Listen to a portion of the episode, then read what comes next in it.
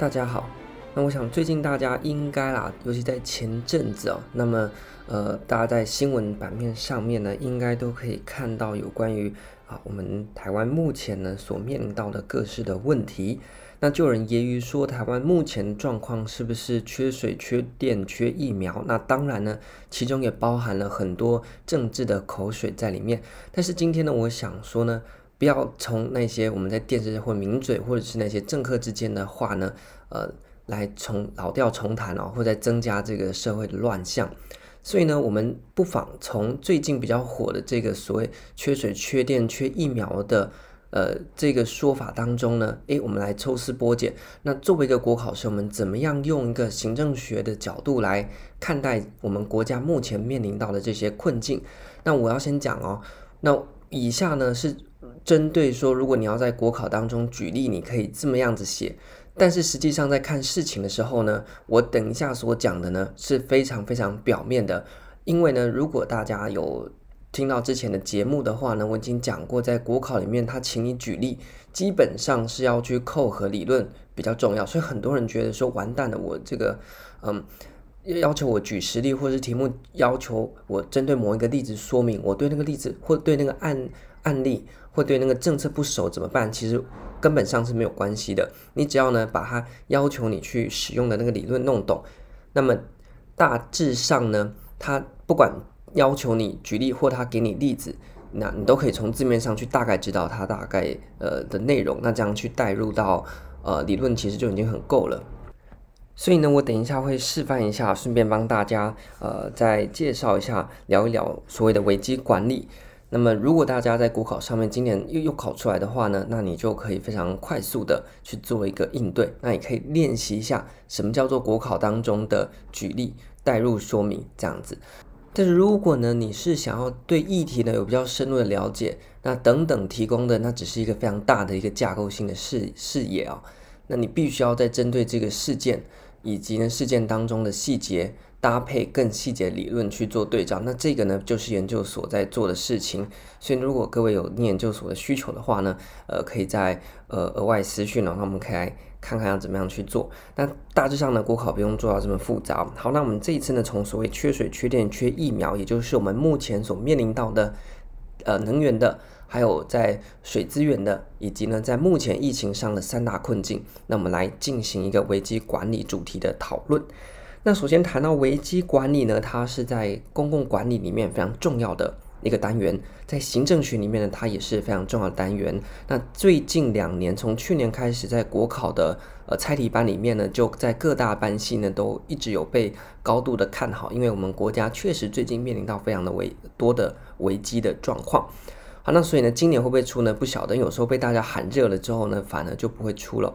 不过呢，还是先做好准备呢，以防万一。所以如果呢，行政学没考，很有可能也会出现在公共管理，甚至在公共政策有关于危机政策的这样应变的方式都非常可能出。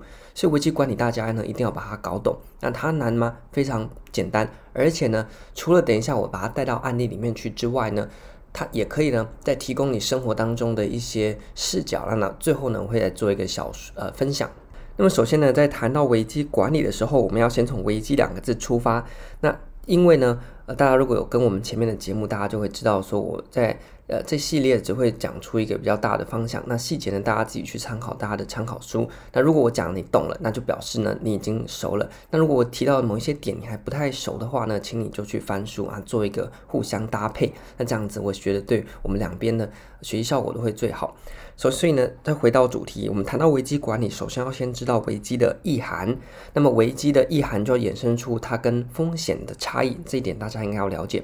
第二个，我们要看一下，那危机管理的目的是什么呢？这个你知道了吗？如果还不晓得，请你去翻参考书。第三个，危机管理的特性，应该是说危机的特性有哪一些？那简单来说，危机的特性，它之所以会被叫做危机，第一个它有不确定性，就是它的状况是非常多变的。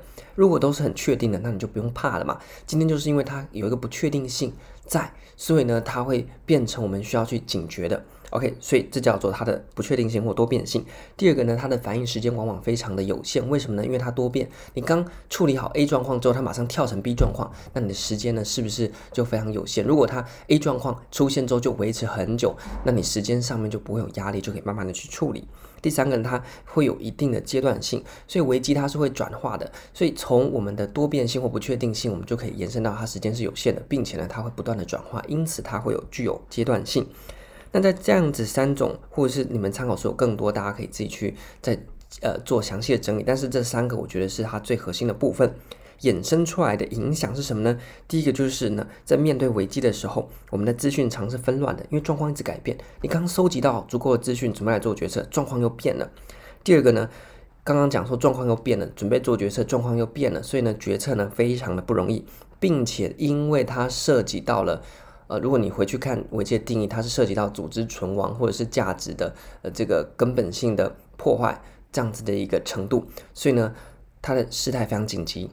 通常在决策的时候呢，会把决策权给收收紧，就像目前我们所面临到的疫情状况，那这时候就出现一个问题了。那你今天国家要统一采购疫苗吗？因为面对这个危机的状况，决策权会高度收紧在指挥中心那边，因为要做全国一致的指挥，但是呢。在这样的情况之下，它也容易导致说，因为过度的集权呐，进而引发团体盲思，或者是呢，哎，没有顾顾虑到其他呢，呃，像是地方政府或其他行为者这样子的问题存在，所以高权力集中，一方面有助于快速的去呃，以整体的这样子的。呃，视野去应对危机，但是缺点呢，就是容易导致权力集中所衍生出来后续的那一些呃团体盲思啊，然后底部底下的意见没办法上达，然后呃意意见传播链的中断啊，或资讯传递的层层传递的错误啊等等微博的那一些了。那第三个就是传统的 SOP 呢会失灵，就是组织僵化的情况在危机的时候会被放大，所以一开始呢，你照你的诶过往的那些。防疫的 SOP 都 OK，但是在最近国内疫情大爆发的时候，你很多 SOP 呢？你看我们目前呢，是不是每天开记者会都在改，都在改？原本要一人一室，现在变两人一室。那现在无症状十天你就可以出，所以每天的 SOP 都在改。那所以传统的过去常用的那一套呢，已经不适用。那你必须要针对危机，每天都在无时无刻改变的状况之下去。不断调整你的应对作为，所以呢，这是从不确定性、多变性、时间有限以及阶段性的危机特色所衍生出来的影响。它资讯非常复杂，所以决策非常不容易，并且呢，决策权容易紧收。那最后就是传统的 SOP 会失灵，组织的僵化问题会被放大。好，那有了这些对于危机的认识之后呢，我们就可以来谈危机管理。那谈危机管理就要顺着我们刚刚所讲到的阶段性去出发。那首先呢，我们介绍一个学者叫做 Fink，F-I-N-K，他把危机分成了潜伏期、爆发期、延续期和复原期。这个呢，我会把我的笔记呢放在 IG 上面，一样可以给大家做参考。那如果呢，你觉得我现在讲的有点复杂，那你就打开 IG 到我们时差配话这一集的发文里面呢去看，那会把它写出来。那么，think 他提的潜伏、爆发、延续、复原呢，就可以分别对应到潜伏期，就是还没有爆发之前嘛，所以叫做危机发生前。那爆发期和那个爆发之后状况的延续，就是对应到我们的危机爆发中。那么最后的复原期当然就是危机爆发后。OK，所以呢，Fink 他提出来四个阶段，那其实可以对应到前中后。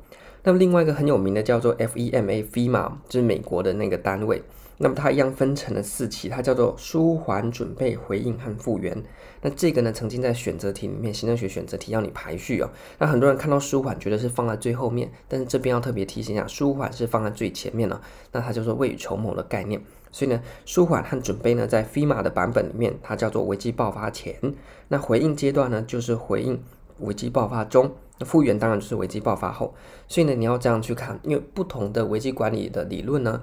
他们其实啊，都是可以对应到前中后这样的时期，只是不同的单位有从不同的视野来去谈这件事情。好，接下来我们来看一下，那么危机发生前中后应该要去做哪些事情？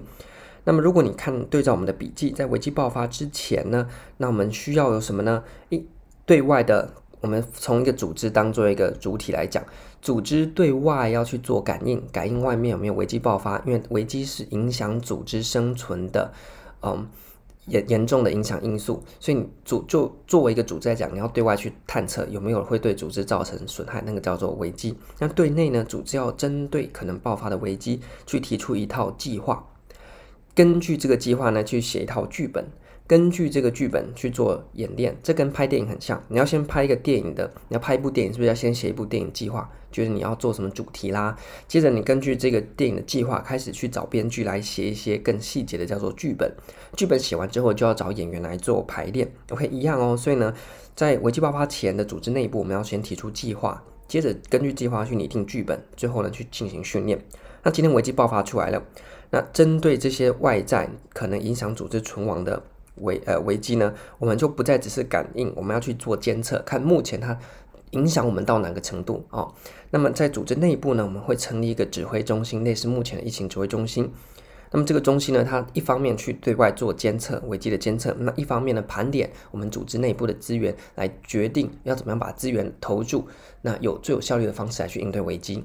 OK，所以这是在危机爆发中的三个角色，第一个由中心出发，有一个危机的管理中心，对外去进行监测，对内进行资源盘点。那么在危机爆发之后呢，我们所需要做的第一个当然是复原，第二个要来评估。那么所以应该是这么讲说，我们在危机爆发之后，我们要去评估危机爆爆发所造成的影响。接着我们再进行复原。那么当你评估完、复原完之后呢，我们要放眼未来，因为之后可能会有类似的情况在发生，所以我们要进行学习以及再推动这三个啊、步骤。再讲一次，我们要进行评估，评估完之后进行复原，然后并且针对这一次的状况进行检讨。那么学习以及再推动。好，所以以上呢就是我们在谈到危机管理的时候，主要要在你的课本里面会有的内容，那以及国考上最常用的部分，你把这些记熟就好。那课本其他的论述呢，你就看一看就好，不太重要。好，所以第一阶段讲完，我们花了十分钟。那第二阶段，我们大概用很快的时间来把它带入各个案例。那大家呢就听听。那么再重申一次哦，这只是为了符合国考上的举例。那其实，在现实上面的状况不会这么简单呢。那而且呢，在国考上的举例你都可以做正反两面的论述。那我这边就操作一次给大家看。所以，所以呢，请大家搞清楚我等下所讲的这段不是我个人意见，是我用一个国考生的角度来示范给大家看哦。那所以，如果你对我的观点有任何的意见的话呢，那呃，我我都觉我觉得是 OK。反正呢，我就做一个示范，那你有自己的写法，那就是国考作答上的举例嘛。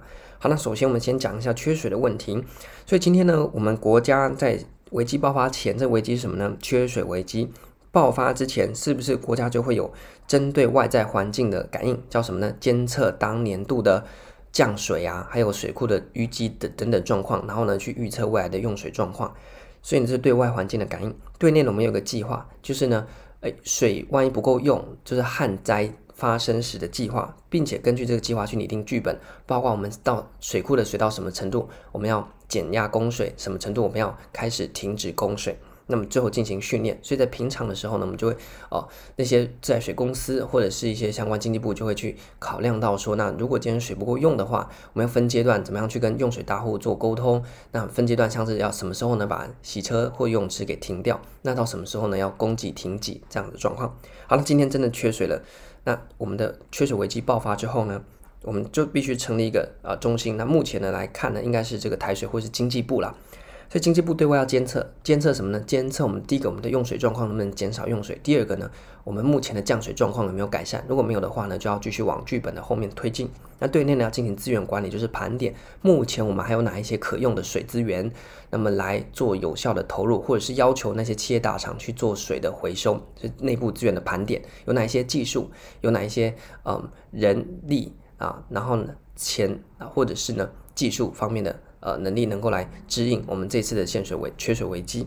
那么，当今天这一次呢，好，假设这个周末梅雨来了，那我们的水情状况舒缓了之后呢，我们是不是要做评估，看这一次水情有没有对呃南部的果农造成非常重要的损害？那我们是不是给他一些呃补助补贴？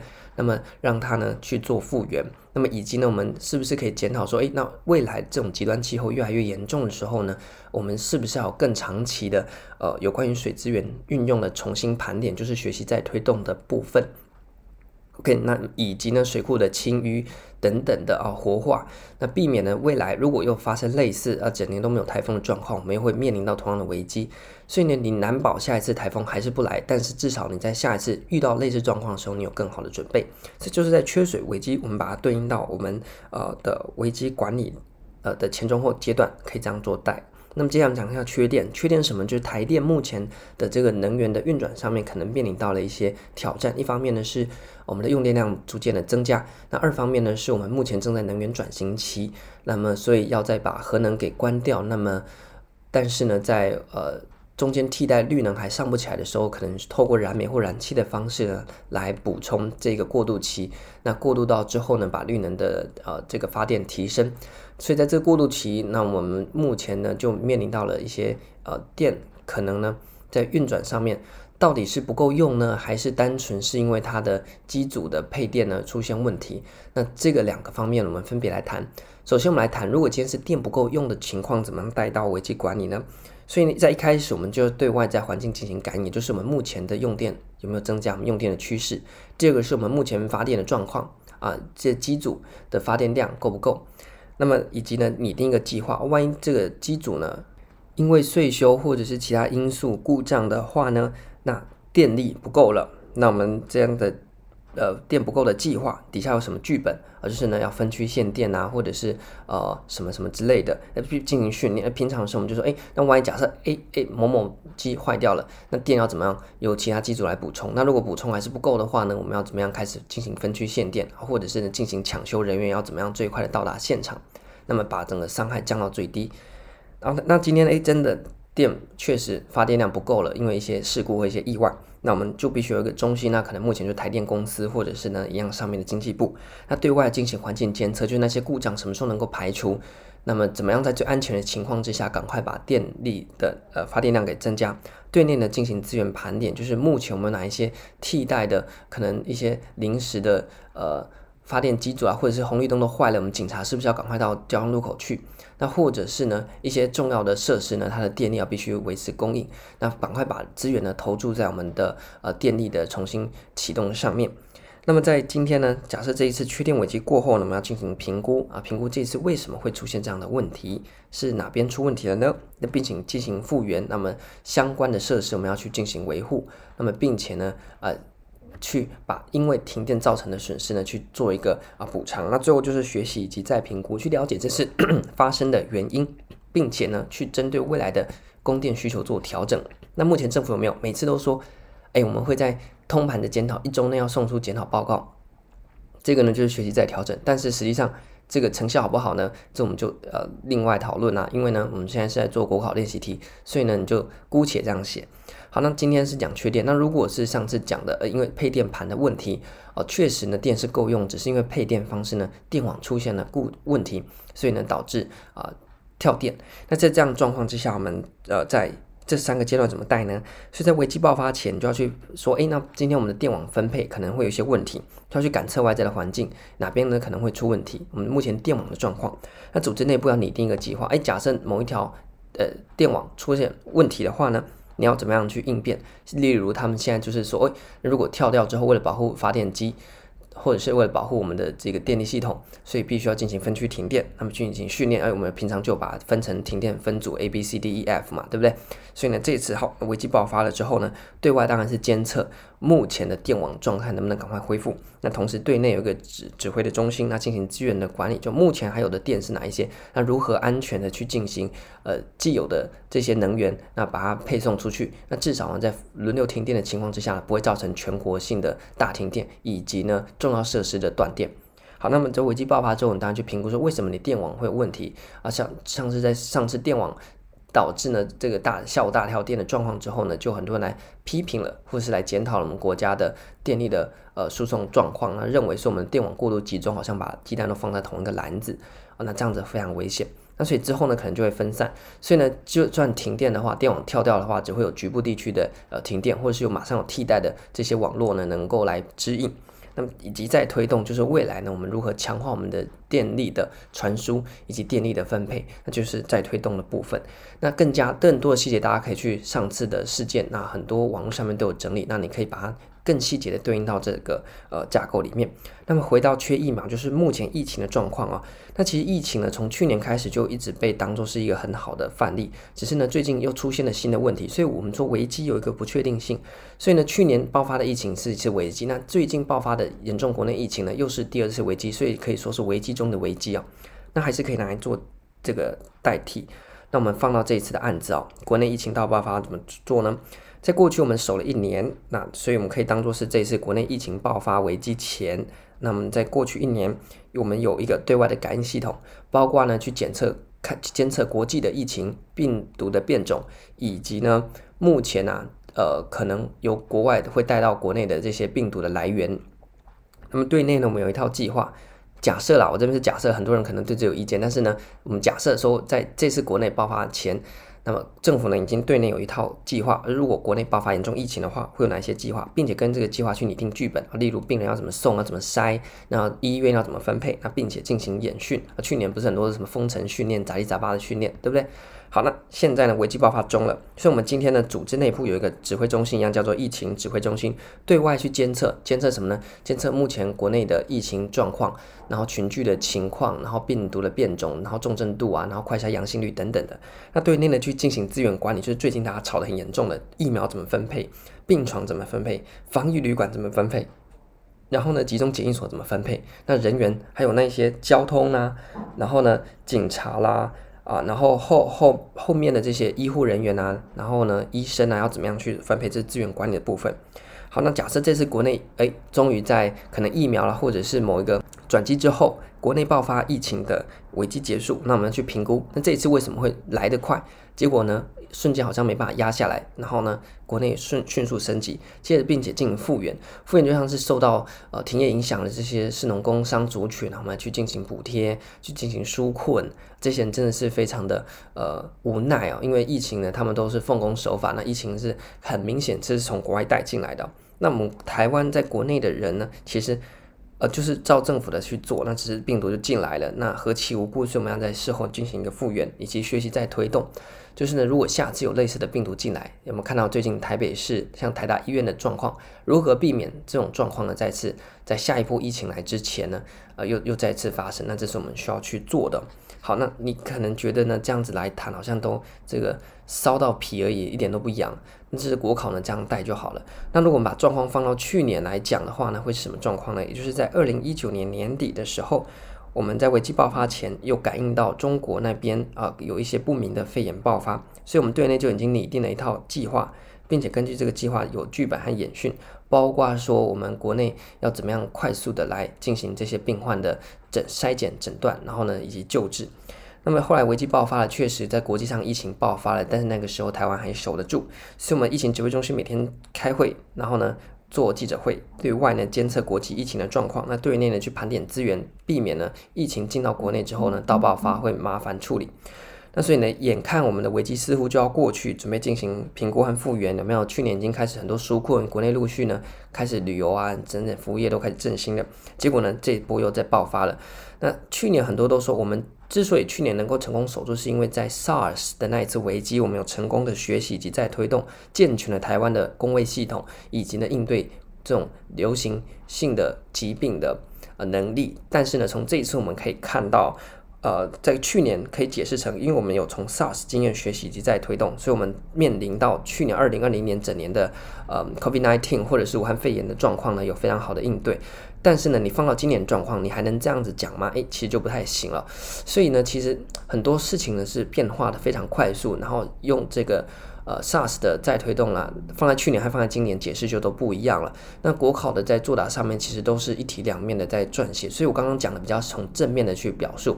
那么从负负面的表述也可以，就是从各个阶段，例如政府对于这个国内疫情的扩散，从呃那个桃园的饭店开始呢，并没有做非常好的感应。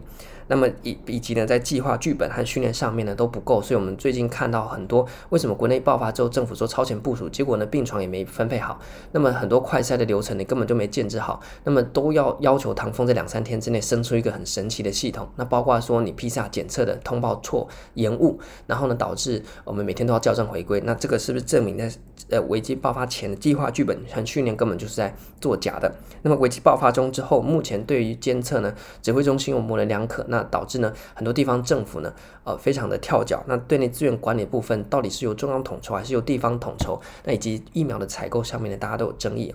那所以你可以看到，同样的一件事情，我用了两套版本，从正面和反面都可以去表述。所以呢，很多事情啊，就是一体两面。那在国考上面，还是建议大家不要太负面的去表述，因为你是要当国家公务员，然后呢，你要么就先拿到公务员资格之后再去，呃，对政府有点意见了。那你如果一开始这意见都这么多，很多的这个呃阅卷老师呢，可能就觉得那你这种人就不适合当公务员了。所以我就意思是讲说，在国考上面呢。案子啊，都是一体两面的，没有说诶，一定是正确，一定是反，一定是负面的。那我们从危机管理的这个 case 就可以来明显的看出。好，那所以这边提快速提供大家三大版本，有从水电以及疫情的状况来来带入危机管理。那么可以从正反两面论述，所以大家不要局限在我说的版本，你可以用的方式去写。那如果你针对你有兴趣的议题呢，也可以去做一个发挥。好，那我们最后来稍微分享一下，就是这些呢，其实也可以用在我们生活当中。例如呢，像台中现在是不是在公五停二？所以呢，我们这就是对我们来讲就是一个危机。那我们平常就会说，诶，那目前政府的停水状况是怎么样？那我们就以个人或自家为单位的话呢，我们要演练说，诶，有个计划，今天我们被停水两天，那我们有水塔有多少水？是不是做自己呃的计划？然后呢，这个剧本，那我们先，然后根据这剧本来演练。例如呢，我们就先把水放在浴缸，然后呢，冲马桶的水在那两天停水的时候，就从我们事先备好的水去冲马桶，那并且在洗碗的时候呢，我们先练习怎么样洗会比较省水。啊，然后不必要的水我们先做好计划。那么今天危机爆发了之后呢，也就是我们开始进入这个限水的停水的状况之后呢，那当然我们一方面来看看我们水塔还剩多少水，对不对？对外环境的监测，那以及对内资源的盘点，那了解我们还有多少水之后呢，去决定我们在洗碗、上厕所或一些日常洗澡等等的要怎么样去分配。那等到这个供限水状况停了之后，我们想，哎，那根据我们家的状况，我们是不是要再多装一颗水塔呢？或者是呢，哦，要怎么样去减少因为这个停水对我们家庭造成的影响？那包括各位在准备国考也是一样哦，诶，那在危机爆发前，可能是，嗯、这这个考试，那有一些临时的突发状况。啊，那不管是任何的状况，你也可以事先的帮自己预设一套计划、剧本呢，然后以及训练啊，去进行外在环境监测。那爆危机爆发了之后呢，它可能是你个人的危机，包括情感上的危机也可以来带入，或是金钱上的危机，要周转不灵，突然需要一笔支出，然后呢，你的这个钱转不进来，那怎么做？那其实呢，我们在日常生活当中都可以把这个危机管理的概念带到自己身上啊。如果你有兴趣的话，在考完试之后，你可以去找那都那些危机管理的书籍来看，因为我们在行政学里面的危机管理是去抄别人的危机管理，然后把它改写的很简单之后放到教科书。实际的危机管理它的内容是非常复杂的。那我觉得呢，它是算是一个蛮实用的，因为那些就是国外的一些实际的案例，他们所结合起来的一些呃概念。所以呢，这样子学危机管理就会学得很有趣哦。那么说危机管理它最重要的就是要去怎么样去舒缓我们刚才所提到的一些影响。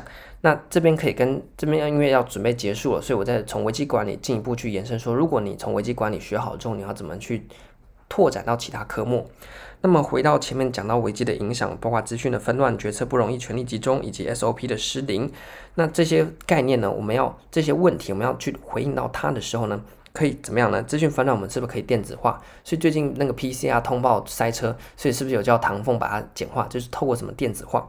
那么以及呢？在决策不易和权力集中的困境，我们怎么去舒缓？就是进行协力和跨域治理嘛。那这个协力和跨域治理，就是我们行政学其他重要的单元。那包括我们现在如何整合各地方的资源，和中央不要整天在那边打嘴炮吵架，而这都是呃我们可以从行政学面去延伸的。那最后呢，就是 SOP 的失灵。那么在应对这个快速变迁的时候，我们可以连接到我们在谈组织那个单元，不是说。今天呢，这个传统官僚的方式呢，是应对日常性的。那应对这种快速变迁的东西，我们反而需要的是矩阵式的或者是扁平式的组织。所以谈到这边，大家可以一并去组织那个单元，了解到说，呃，在应对不同的状况啊，如果是例行性的事务，跟我们目前所谈到快速变迁或是危机的状况，可以采用哪一种不同的组织形式？所以再帮大家整理一下，我们可以从这个单元延伸的是电子化、协力、跨域治理以及组织那个单元有关矩阵组织的部分。好，那么如果回到说危机管理，那你要去强化你的危机管理能力，那非常简单，大家不用重背哦，就从我们刚刚所提到的即爆发前、中、后的各个面向去谈就好了。例如呢，在危机爆发前，我们就可以增加外在环境的环境的感应，对不对？那么内部呢，有提供健全的计划，拟定这个具体的剧本，以及呢实际的去进行扎实的训练。危机爆发中呢，一样去增加对外环境监测的能力。那么进行内部资源有效的管理及运用，那么强化决策中心的决策能力。那危机爆发之后，评估呢要做确实，复原呢一样要有确呃，就是确实的把嗯我们的状况呢给米平，或者是把它修复。那学习以及再推动呢，当然就非常重要，就必须要透过各式的专家也好。或者是呃政府内部的资料也好，去进行呃做一个梳理盘点。那么之后如果危机在爆发的时候呢，可以去做一个呃回应。那以上呢就是这一次我们从目前国家所遇到的一些问题呢，来谈一下危机管理在国考上面可以怎么样去带入。那希望能够提供大家一个方向，让大家呢诶用自己的话能够去进行举例，那不一定要跟着我的这个方式啦。好，那所以这谈到这边呢，也希望呢，我们可以在呃很短的时间之内，赶快把国内这些危机，不管是能源的啦、水资源的啦，或者是疫情呢，赶快给它平息下去。OK，那也祝大家呢在国考上面的举例能够顺利。那如果遇到国考危机的话呢，也不妨从危机管理的角度呢，来看看可以怎么样去做应变啊。那如果呢你都已经有十足的计划，那相信在遇到状况的时候呢，你也不会太紧张了。哦，那这一集呢就到这一边，那花的时间比较久，那感谢大家的聆听。